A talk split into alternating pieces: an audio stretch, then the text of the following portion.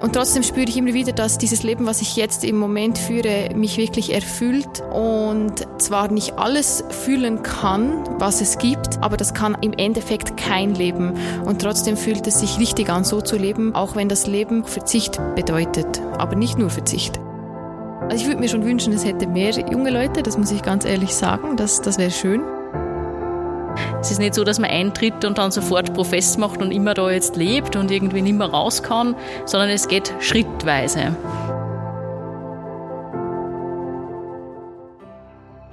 Herzlich willkommen zu Kaleidoskop Leben, dem Podcast der Elisabethinen für ein inspiriertes Leben. Ich bin Michaela Mallinger. Und ich bin Michael Ettlinger. Wir haben heute wieder Schwester Lucia und Schwester Helena, zwei junge Ordensfrauen der Elisabethinen in Linz zu Gast. In unserem letzten Podcast haben wir uns mit den beiden bereits über ihr Leben im Kloster der Elisabethinen unterhalten. Heute sitzen wir sogar im Festsaal der Elisabethinen, wo normalerweise Konzerte, Lesungen und andere Veranstaltungen stattfinden. Und wir sprechen hier mit den beiden Ordensfrauen über Klischees im Ordensleben und was tatsächlich dahinter steckt. Ja, Michael, Klischees ist das eine. Es gibt aber auch Begriffe wie Vorurteile und Stereotypen. Und bevor wir äh, uns äh, darüber unterhalten, was man den Ordensschwestern so alles äh, an Stereotypen und so weiter zudividiert, wie wir sagen würden in Österreich, also für die deutschen Zuhörer, wie sagt man da? Unterjubeln. Unterjubeln würde. Zu Beginn einmal die Frage, was, was sind denn Stereotypen, was sind denn Vorurteile? Und das liebe Internet sagt mir, dass Stereotypen eine Gruppe betreffen. Das heißt, man fasst Menschen in eine Gruppe zusammen und definiert Eigenschaften, die diese Gruppe haben an und für sich nichts Tragisches, wenn man so will. Also es gibt Frauen, es gibt Männer, es gibt Gruppen sozusagen, denen man Eigenschaften zuordnet. Vorurteil wird es dann, wenn man es persönlich macht, wenn man sozusagen auf den Einzelnen herunterbricht und ein Vorurteil macht es auch aus, dass man ein Gefühl damit verbindet und das ist überwiegend ein negatives, kann aber auch ein positives sein. Also dieses Hochstilisieren von jemandem etwas, aber auch das Verurteilen von etwas, da sind wir dann beim Vorurteil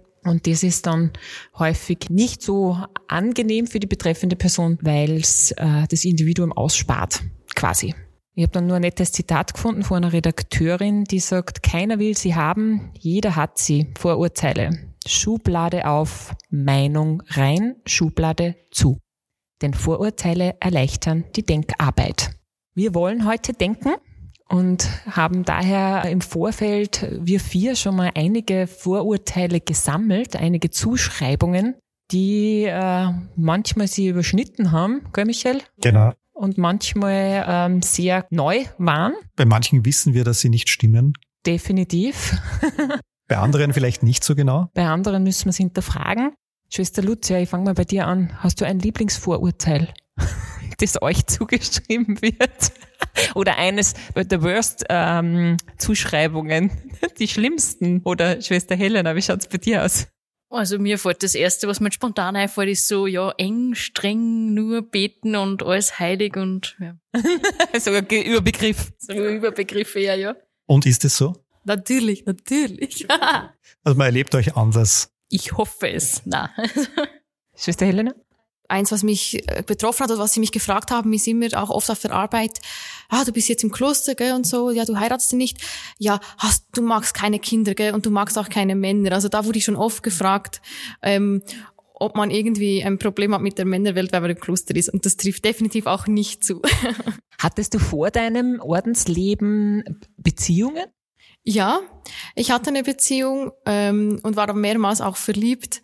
Und das, äh, was ich das letzte Mal verliebt war, das war eh kurz vor, also kurz, zwei Jahre vor dem Klostereintritt und da war ich auch überzeugt, dass ich den Mann heirate und mit dem Kinder kriege und ich war da auf dem Wochen auf der Geburtenstation habe ich gearbeitet und habe mir da bei der Arbeit oft vorgestellt, dass ich dann mit diesem Mann auch mal hier sein werde und unser gemeinsames Kind zur Welt bringen. Das war da sehr real für mich.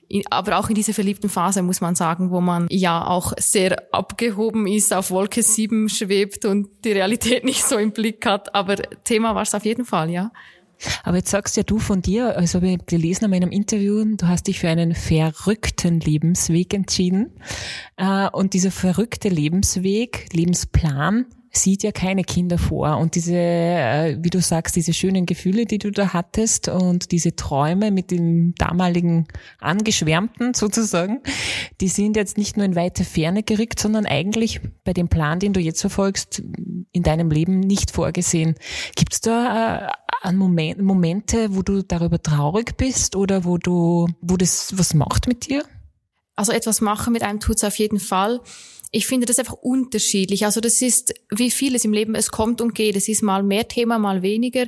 Im Moment ist es nicht so Thema, weil ich wirklich auch mit eineinhalb Jahren irgendwie frisch im Orden bin, ähm, alles doch noch neu ist, man sich am Einleben ist, am Entdecken ist, am ähm, am Einüben ist von diesem Leben und sich am Eingewöhnen ist. Natürlich, das empfinde ich schon auch als Verlust zu wissen, dass man keine eigenen Kinder haben kann, weil ich liebe Kinder, habe auch sehr gern mit Kindern und frisch gebackenen Müttern gearbeitet. Und trotzdem spüre ich immer wieder, dass dieses Leben, was ich jetzt im Moment führe, mich wirklich erfüllt und ähm, zwar nicht alles fühlen kann, was, ähm, was es gibt, aber das kann im Endeffekt kein Leben.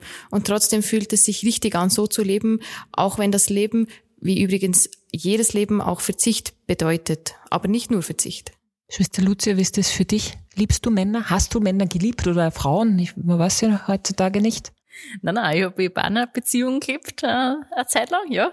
Und hätte mir Kinder und, und heiraten auch gut vorstellen können. Also ich habe mir viel Kinder gewünscht. Ich habe mir gedacht, das war ein Traum, also so. Aber es ist lustig, jetzt lebst du in einer, jetzt lebst nicht in einer Familie mit Kindern wie der Michael, sondern in einer Familie mit sehr vielen älteren Mitmenschen. Also, und bist außerdem in, in einem Generationenprojekt, also von Kinder zu alten Menschen ist ja schon ein bisschen von der Vorstellung her Sprung, oder? Naja, also in, in der Ordensgemeinschaft sind natürlich Schwestern unterschiedlichen Alters, natürlich auch viele ältere Mitschwestern. Aber es gibt ja auch noch ein Leben außerhalb der Ordensgemeinschaft, wie andere ja ein Leben außerhalb der Familie haben. Also man hat im, man ist im Arbeitsprozess, man hat äh, Freundinnen und Freunde, mit denen man sich trifft. Und im Generationenhaus bei mir ist sowieso das von der Kinderbetreuung, also von den kleinen Kindern, die da im Haus auch sind, bis zu den jugendlichen Familien, ältere Menschen, sowieso alles äh, vereint ist. Jetzt überlege ich gerade, ich bin jetzt, werde jetzt 42 dieses Jahr, ich habe auch keine Kinder, es hat sie nie ergeben im Grunde äh, ist nicht so viel Unterschied zwischen uns, ne? Äh, mit dem Unterschied, dass ihr euch äh, um die 20, 30 bewusst dafür entschieden habt und bei mir hat es irgendwie halt nicht ergeben. Aber das Endergebnis kann man sagen, ist das gleiche. Und wir leben trotzdem hoffentlich alle ein halbwegs erfülltes Leben. Michael, du hast dich dafür entschieden, gell? Genau, ich, äh, ich bin verheiratet und habe zwei Kinder. Das ist auch nicht immer einfach. Und ich glaube, das ist auch was, was wir jetzt äh, gemeinsam haben. Also ich bin selber lange Jahre als Pfadfinderleiter aktiv gewesen, war immer mit Kindern umgeben. Es war einfach immer schön, ja. Und jetzt Schwester Helen hat schon gesagt, es hat so Phasen, oder? Ich denke mal, manchmal in der Familie wird man sich auch denken, Gott, im wahrsten Sinne, oh Gott, hilf mir, steh mir bei. Und, oder halt so Phasen, wo man keine Kinder hat, wo man darüber vielleicht traurig ist oder sich überlegt, wie wäre es, wenn das anders gewesen wäre, vermutlich. Also gibt es vielleicht gar nicht so viele Unterschiede in dem Sinn. Aber wie ist es bei, bei euch in, im Kloster? Also in einer Familie ist es ja beispielsweise schon so, dass es Höhen und Tiefen gibt, dass man sich einmal besser versteht und einmal schlechter versteht.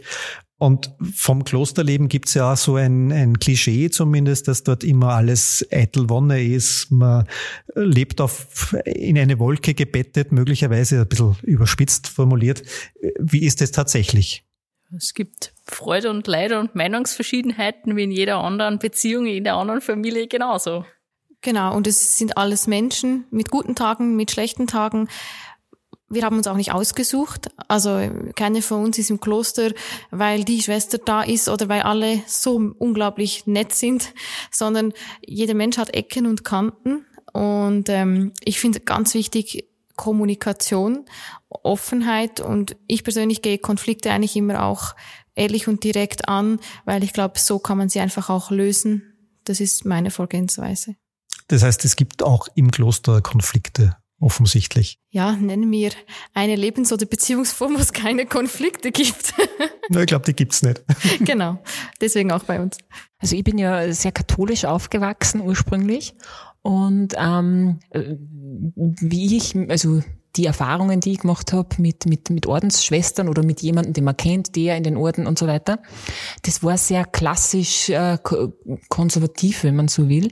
Und auch mir so, so ein Gedanke nur im Kopf, wenn ich an diese Menschen denke, wo ich weiß, die, die sind in den Orden gegangen, die beten immer alles weg. Also im Sinne von, bevor ich mich einem Konflikt stelle oder bevor ich einen äh, äh, äh, äh, Dialog suche, gehe in die Kirchen und, und, und verdränge das einmal und, und, und gib alles ab und schieb die Verantwortung ab. Wenn ich die jetzt reden höre, ist das aber nicht Ordensleben. Das ist sozusagen auch eines meiner Vorurteile quasi, das ich mitgekriegt habe, oder? Kann man das so zusammenfassen? Ich denke, das ist auch, also klar hast du jetzt die Erfahrung so gemacht. Ich denke aber auch, es ist sehr unterschiedlich von Mensch zu Mensch, wie er mit Konflikten umgeht.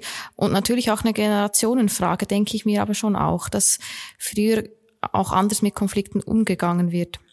Ich finde es aber recht lustig, wenn du so beschreibst, was du für Erfahrungen gemacht hast, weil ich habe immer so ein bisschen den Ansporn, ähm, mit meinen 29 Jahren das ein bisschen aufzubrechen, weil ich weiß genau, wenn man mich von außen sieht im Ordensgewand, wir haben ja in der letzten Folge darüber geredet, hat man doch so ein eben oft haben die Leute so Bilder und ich mache mir immer ein bisschen einen Spaß daraus, bei der ersten Begegnung das ein bisschen versuchen äh, aufzubrechen und zu zeigen, hey, ich, du hast jetzt zwar ein Bild von mir, eben eine Schublade, aber ich passe da eigentlich nicht rein.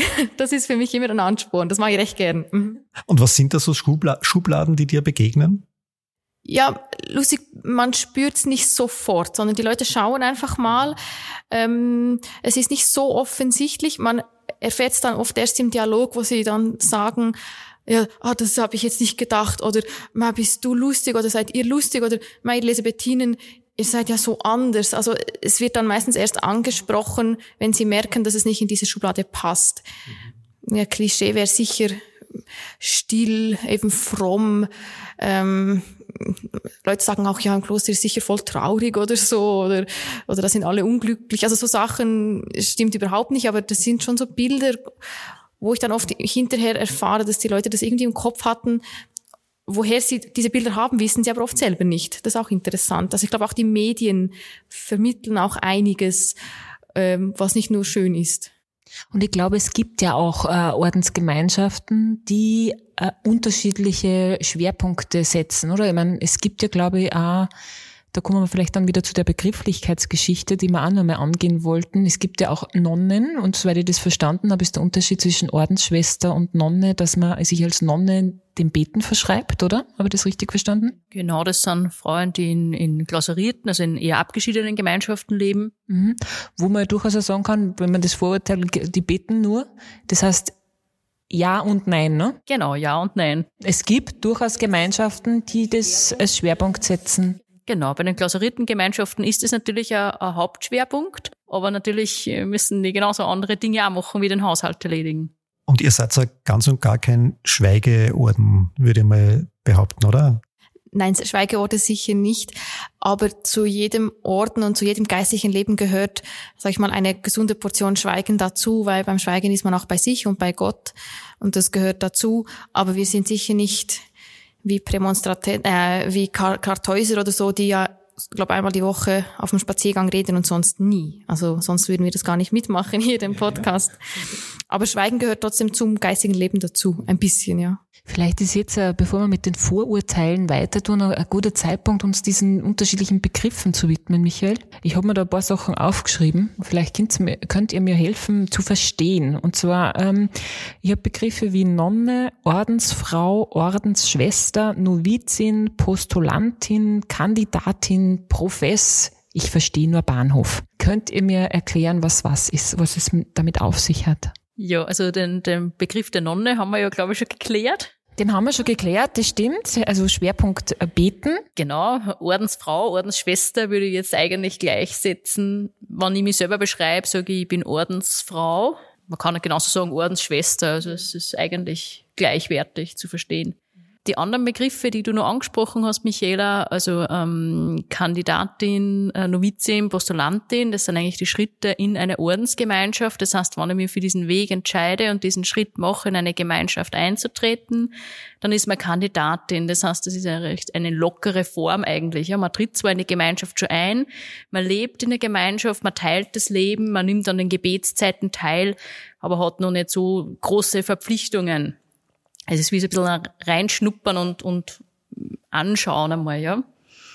Ähm, die Zeit dauert ungefähr ein halbes Jahr, dann, dann kommt man in das Postulat, was du angesprochen hast. Das Postulat ist schon ein Schritt, wo man dann sagt, ja, in der ersten Zeit habe ich mich da recht wohl gefühlt, ich kann mir das vorstellen, dass ich den Weg einfach weitergehen möchte. Also es, es ist nicht so, dass man eintritt und dann sofort Profess macht und immer da jetzt lebt und irgendwie nicht mehr raus kann, sondern es geht schrittweise so ein Postulat dann diese bisschen engere Bindung schon und mm, dauert wieder ungefähr ein halbes Jahr und dann kommt man eben ins Noviziat, ja. Noviziat, das ist so die Zeit der, der Neuen, die ja nach außen sichtbar wird durch das Ordenskleid. Das heißt, da bekommt man dann den, den Habit und ist eben nach außen auch sichtbar, dass man zur Gemeinschaft gehört. Die Zeit äh, des Noviziats dient also der, der besseren Formung. Man hat dann auch natürlich Unterricht, äh, vertieft sie da in die, die Ordensregel, also unsere Lebensweise, unsere Konstitutionen. Das ist ja auch geregelt. In einer großen Gemeinschaft gibt es natürlich wie überall Regeln und ja, Pflichten oder, oder Bestimmungen. Bestimmungen, genau, die man dann einfach auch kennenlernt. Auch die, die Geschichte des Ordens, die Geschichte von uns Elisabethinen, nur als kleines Beispiel auch Vertiefung ins, ins Gebetsleben, in unsere franziskanische elisabethinische äh, Spiritualität. Dauert insgesamt zwei Jahre das Noviziat und nach diesen zwei Jahren der, der Prüfung und des noch besser Hineinwachsens in die Gemeinschaft legt man dann die Profess ab, also die ersten Gelübde, das, das erste Versprechen, was du eigentlich, glaube ich, dann auch wissen wolltest, was das heißt. Also Profess ist eigentlich ein Versprechen. Was versprichst du da? Da verspricht man ein äh, Leben in Armut, ein Leben in Ehelosigkeit und ein Leben in Gehorsam, eben Gott gegenüber und auch der Gemeinschaft gegenüber. Du hast das schon gemacht, oder? Ich habe das schon gemacht, genau, habe das 2015 gemacht, die erste äh, Profess, die, die legt man für zwei Jahre ab, dann hat man wieder so einen Schritt, also dass man sich prüft, passt das, also kann ich das leben, was ich versprochen habe. Nach drei Jahren erneuert man das dann nochmal und dann äh, kommt die, kommen die ewigen Gelübde, also die Profess auf Lebenszeit, wo man diese Lebens, diese klösterliche Lebensform in Gemeinschaft fürs ganze Leben verspricht. Und das ist der gesamte Prozess, bis du diese Profess auf Lebenszeit ablegst. Wie lange dauert das in Summe? Das dauert acht Jahre. Bist du gescheit? Acht Jahre Möglichkeit, sich das eingehend zu überlegen, ob man das wirklich will ob man das wirklich will, ob man am richtigen Weg ist. Genau, und das hat die Kirche auch ganz bewusst so eingerichtet, weil es einfach ein schrittweises Kennenlernen sein soll und auch quasi die Verantwortung im Orden steigt auch mit, wie länger man dabei ist und dass man sich wirklich gut überlegt und nicht aus irgendwelchem Eifer ähm, sich verrennt und dann irgendwas tut, was man ein halbes Jahr später bereut. Also so eines dieser Vorurteile hast du ja einmal drin, kommt man nicht mehr raus. Das äh, gilt die ersten acht Jahre, oder wie lange haben wir jetzt gesagt? Das ist auf keinen Fall und danach wird es schwierig, oder? Ich sage immer, das ist wie in, wie in einer Ehe. Wenn man heiratet, äh, geht man auch von dem Ideal aus, wir bleiben zusammen, bis wir sterben. Es wird aber niemand wen zwingen, zusammen zu bleiben, wenn das ganze Umfeld und alle spüren, dass die zwei nur noch streiten und dass die zwei total unglücklich sind und sich gegenseitig nur Leid antun. Und das ist im Kloster dasselbe. Mit der ewigen oder mit der feierlichen Profess ähm, legt man das Gelübde ab, quasi bis, bis in den Tod oder bis zum Sterben. Aber wenn, wenn im Verlauf dieser Jahre jemand zum Schluss kommt, nein, ich bin unglücklich und die Gemeinschaft merkt, diese Person, der geht's nicht mehr gut bei uns, die, die erblüht nicht, sondern sie geht eher ein oder sie, es geht ihr einfach nicht gut, dann wird niemand wen zwingen, da zu bleiben, sondern da gibt's wie bei einer Ehe eine Scheidung gibt es bei uns auch Möglichkeiten, einen Orden wieder zu verlassen. Natürlich ist es nicht das Ziel, natürlich ist Ideal, das Ideal, dass man sich das überlegt hat und, und bleibt. Aber es wird einem niemanden, wenn man sieht, dass wer unglücklich ist, hat auch ein Orden nichts davon, jemand auf Biegen und Brechen halten zu wollen. Und das wird auch niemand tun. Du bist jetzt äh, Noviziar, wie heißt das genau? Novizin. Novizin, ja, knapp daneben.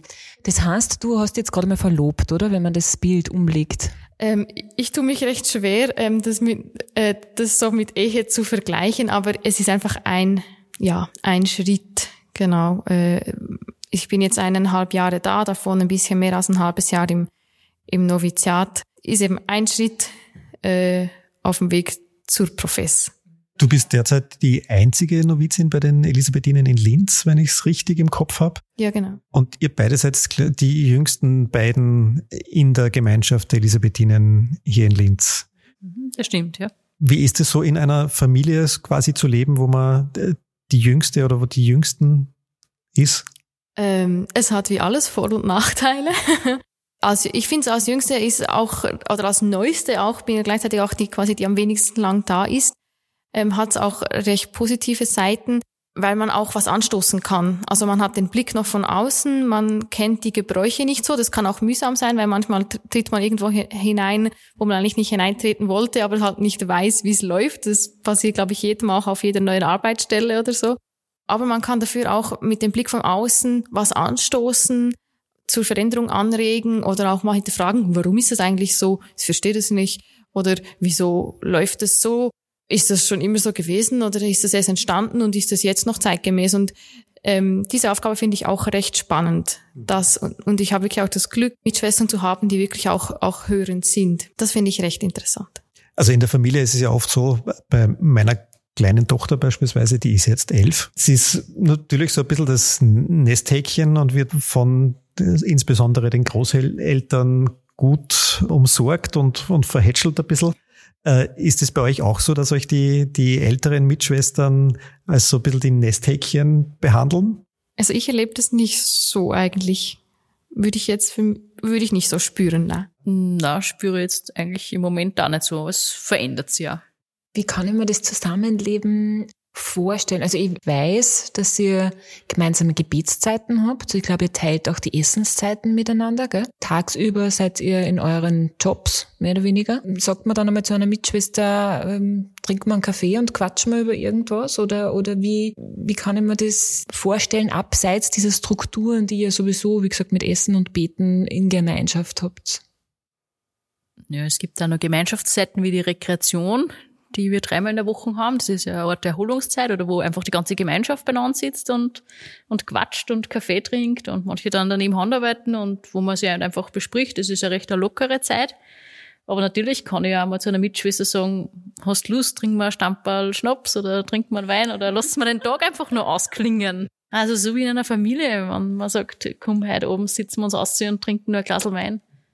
Ich habe ja bis letztes Jahr in einer äh, Haus-WG gelebt mit, mit äh, vier erwachsenen, berufstätigen Männern und Frauen, wir waren gemischt. Und ich habe es da oft auch so erlebt, dass man gesagt hat, ähm, wir haben so grundsätzlich jeder alleine gekocht und also ein Abteil im Kühlschrank gehabt, aber dass man gesagt hat, kochen wir gemeinsam, wenn es passt, oder wer hat Lust auf einen Kuchen oder mal Gartenarbeit gemeinsam oder spielen wir mal äh, Karten oder gehen wir mal laufen. Ähm, abgesehen davon, dass ihr nicht gemeinsam kochen könnt, glaube ich, äh, aber kann ich mir das ähnlich vorstellen? Ja, schon. Also man kann eben, die Hobbys sind sehr verschieden. Ich gehe sehr gerne zum Beispiel wandern oder spazieren oder Ausflüge machen. Und wenn ich eine Idee habe, ob einen Wunsch hat, kann man schon sagen, du, ich habe gesehen, das Museum hat offen oder diese Ausstellung würde mich interessieren. Kommt wer mit? Man kann das an die ganze Gemeinschaft stellen. Man kann auch sagen, ich frage drei, vier. Das ist sehr unterschiedlich. Also wir waren vor Corona, waren wir mal im Kino da waren wir, glaube zu acht oder so. Das war auch recht schön, aber habe ich geschaut, das lief der Jägerstätter-Film, habe ich geschaut, wann läuft der, welche Zeit ist günstig und habe das dann quasi ausgeschrieben und geschrieben, Kinoabend, wer will mitkommen und dann haben sich die, die Lust hatten, aufgeschrieben und dann ist man gemeinsam ins Kino. Also sowas geht auch. Wenn du sagst ausgeschrieben, das haben wir auch gemacht in der WG, aber das hat geheißen in die WhatsApp-Gruppe. Das stelle mir jetzt bei euch ein bisschen schwieriger vor. Was heißt, ich schreibe das jetzt mal kurz aus? Ja, genau. Ich habe einfach einen Zettel äh, auf dem Computer, äh, ein bisschen mit der Überschrift und dann, was gehen wir schauen, wo gehen wir hin, wann treffen wir uns zum gemeinsam Fortgehen und hängen den. Bei uns gibt's so ein, ein Ort, wo eigentlich jeder vorbeiläuft. Das ist der Weg vom Kloster zur Kapelle, beim Refektorium, beim Essraum vorbei. Da läuft jeder gefühlt fünfmal am Tag vorbei, Hab das da ausgehangen und da sehen es eigentlich alle. Und dann kann man sich unten hinschreiben. Und so läuft es bei ganz vielen Aktivitäten, Treffen oder so, wo irgendwas ist, wo, wo quasi frei ist, wer will mitmachen, mitgestalten. Und da ist das überhaupt kein Problem. Und WhatsApp ist kein Thema bei euch, oder? Na, WhatsApp ist auch ein Thema. Also unter den Jüngeren hat das eh jeder. Da kann man natürlich auch schreiben und das so ausmachen, aber wenn man alle erreichen will. Man kann auch mal schreiben, spontan, eine Mitschwester, die WhatsApp ab, du heute Nachmittag spazieren, kommst du mit? Dann hat man nur eine Person angefragt, aber wenn man die ganze Gemeinschaft erreichen will, dann ist es gut, wenn man was aushängt. Aber das ist dann mehr ein Generationsthema als ein Technikthema, dass es generell keine Smartphones gäbe bei euch oder so. Ich glaube, die Jungen haben alle ein Smartphone. Genau, und so Generationenthemen sind es, haben auch ältere ein Smartphone und, und schreiben WhatsApp, also es ist unterschiedlich. Habt ihr einen Facebook-Account? Also ich habe einen privaten. Was heißt privat? Bist du jetzt nicht privat oder wie? Noch vor dem Kloster. Ach so, vor deiner Zeit als Ordensschwester. Ah. Oh, den nutzt du nach wie vor, oder? Genau, und den habe ich halt immer noch, genau. Also das ist jetzt nicht für die Elisabethine, sondern das bin ich als Schwester Helena. Hast du, hast du dein Profil umgetauft? Ja, ich habe jetzt meinen Ordensnamen und meinen vorherigen Namen stehen, weil ich sonst glaube, die Leute, die, die mich von vorher kennen, sind plötzlich verwirrt, warum sie plötzlich einen neuen Namen hat. Wie, wie ist es mit dem Ordensnamen? Warum gibt es einen Ordensnamen und bekommst du den verliehen oder wirst du verdonnert zu einem Ordensnamen oder kannst du dir den selber aussuchen? Also früher gab es schon, dass einfach gesagt wurde, die Schwester heißt jetzt so. Also früher, ich rede von 70, 80 Jahren. Heute ist es so, dass man auswählen kann. Kriterium sind, dass dieser Name noch keine lebende Schwester trägt. Also ich kann jetzt nicht Schwester Lucia heißen, weil Schwester Lucia gibt schon.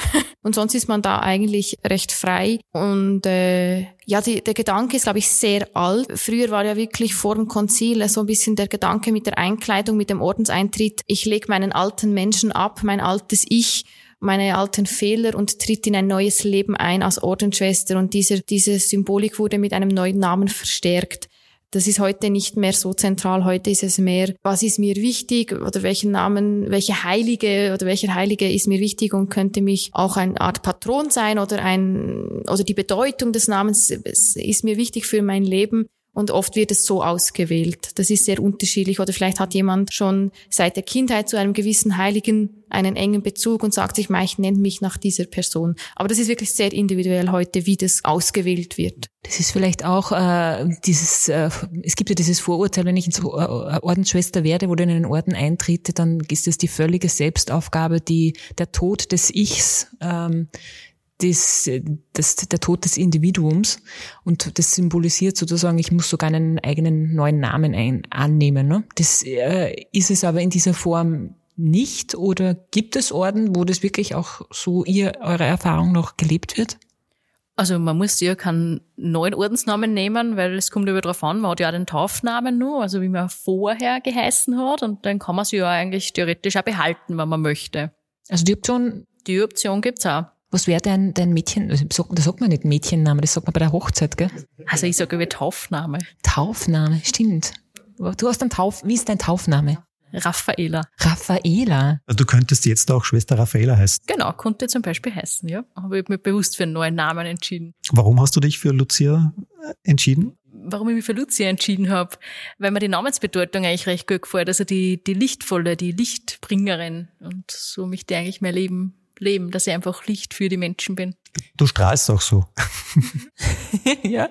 Also eigentlich, ich habe mir immer überlegt, ich bin ja nicht verheiratet und in der, in der weltlichen Welt, wenn man so will, hat man ja als Frau oder als Mann nur einmal, also nur die Möglichkeit, den Namen zu wechseln, äh, wenn man heiratet sozusagen. Und da gibt's ja auch ganz unterschiedliche Zugänge. Ne? Manche sagen, totale Chance. Ich kann mir dann aussuchen, ob ich so oder so heißen will. Andere sehen es als ich gehöre dann dem Mann und verliere meine Rechte. Und im Grunde lässt sich auch das in den unterschiedlichen Lebensformen von der Idee her umlegen, oder? Dass ich sage, ich kann es als Chance verstehen. Ich habe jetzt die Chance, meinen Vornamen zu wählen, der mir gefällt, wo mir die Bedeutung gefällt, wie es das du sagst, Schwester Lucia. Oder ich sage, nein, ich möchte mir meinen behalten, weil es mir gefällt. Doppelname geht halt nicht, oder? Äh, bei uns ist es nicht üblich Doppelnamen, es, aber in anderen Gemeinschaften geht das schon. Ich fand es eben auch als Chance, weil wann kann man sich einen Namen selber geben? Und der Taufname, der bleibt ja bestehen. Also auf der Krankenkassenkarte oder wenn ich einen Zug- oder Flugticket buche, schreibe ich eh den Namen drauf, wer wirklich im Pass steht, weil wenn es eine Kontrolle gibt, glaubt mir das dann sonst keiner, wenn da ein falscher Name steht. Also im schlimmsten Fall kann ich nicht fliegen. Das ist wirklich so, wenn jemand den Ordensnamen angibt und es steht aber ein anderer Name im Pass, kann es wirklich sein, das heißt, na, das ist nicht ihr Ticket. Also behördlich bist du nach wie vor unter deinem Taufnamen äh, geführt. Ja, ja, genau. Ich vergleiche es immer ein bisschen mit Künstlernamen. Hast du einen Künstlernamen, Michael? Nein, ich habe keinen Künstlernamen, nein. Ah, ja, nicht. Da, daran arbeiten wir. Vielleicht in der Folge drei. Genau, vielleicht brauchen wir das später nochmal. Ja, hast du ein beliebtes Vorurteil, Michael? Ein beliebtes Vorurteil äh, zum Klosterleben, was man schon immer wieder hört, auch ist, dass Kloster vielleicht ein bisschen weltfremd sind, in ihrer eigenen Welt leben und von dem, was da draußen passiert, nicht viel mitkriegen. Das stimmt, das kenne ich auch. Wie nehmt ihr das wahr? Ja, eben wie gesagt, das ist ein Klischee wieder. Jedes Klischee hat auch was Wahres dran und es ist eben aber auch immer schwer, oder es ist immer gefährlich, das zu verallgemeinern.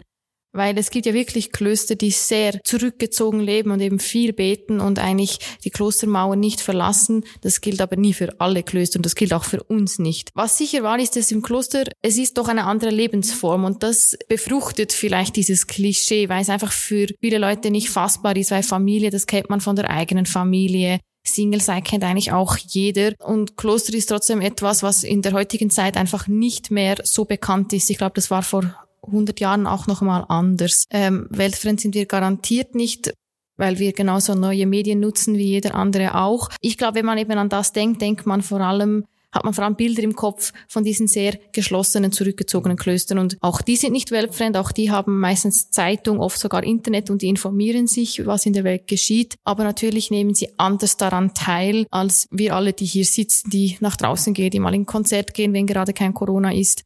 Das ist sicher an der Unterschied. Ja, und ihr seid ja von jeher auch durch den Betrieb des Krankenhauses eigentlich mit der Welt oder mit den Menschen, die draußen leben, äh, immer schon konfrontiert gewesen, oder? Genau, auch durch den Arbeitsprozess. Es gäbe so viel zu quatschen, gell? Und noch viele Klischees und Vorurteile, die wir besprechen könnten. Gott sei Dank haben wir ja einen Teil drei aus der ersten kleinen Serie unseres Podcasts. Ja, und beim nächsten Mal wollen wir mit Schwester Lucia und Schwester Helena noch einmal ins Gespräch kommen und wollen uns noch ein bisschen intensiver der Spiritualität der Elisabethinen widmen und der Spiritualität dieser beiden jungen Frauen. Und darauf freuen wir uns schon sehr. Wir danken erneut für euer Dasein, für eure Zeit. Gerne. Danke, dass wir da sein dürfen. Und äh, sind gespannt auf Teil drei. Wir freuen uns, wenn ihr wieder dabei seid. Bis zum nächsten Mal. Bis zum nächsten Mal. Kaleidoskop Leben, der Podcast der Elisabethinen für ein inspiriertes Leben. Jeden Mittwoch auf die-elisabethinen.at und überall, wo Sie gerne Podcasts hören. Wir freuen uns, wenn Sie mit uns in Kontakt treten. Schreiben Sie uns, welche Fragen Sie beschäftigen oder hinterlassen Sie uns Ihr Feedback unter podcast@ die-elisabethinen.at.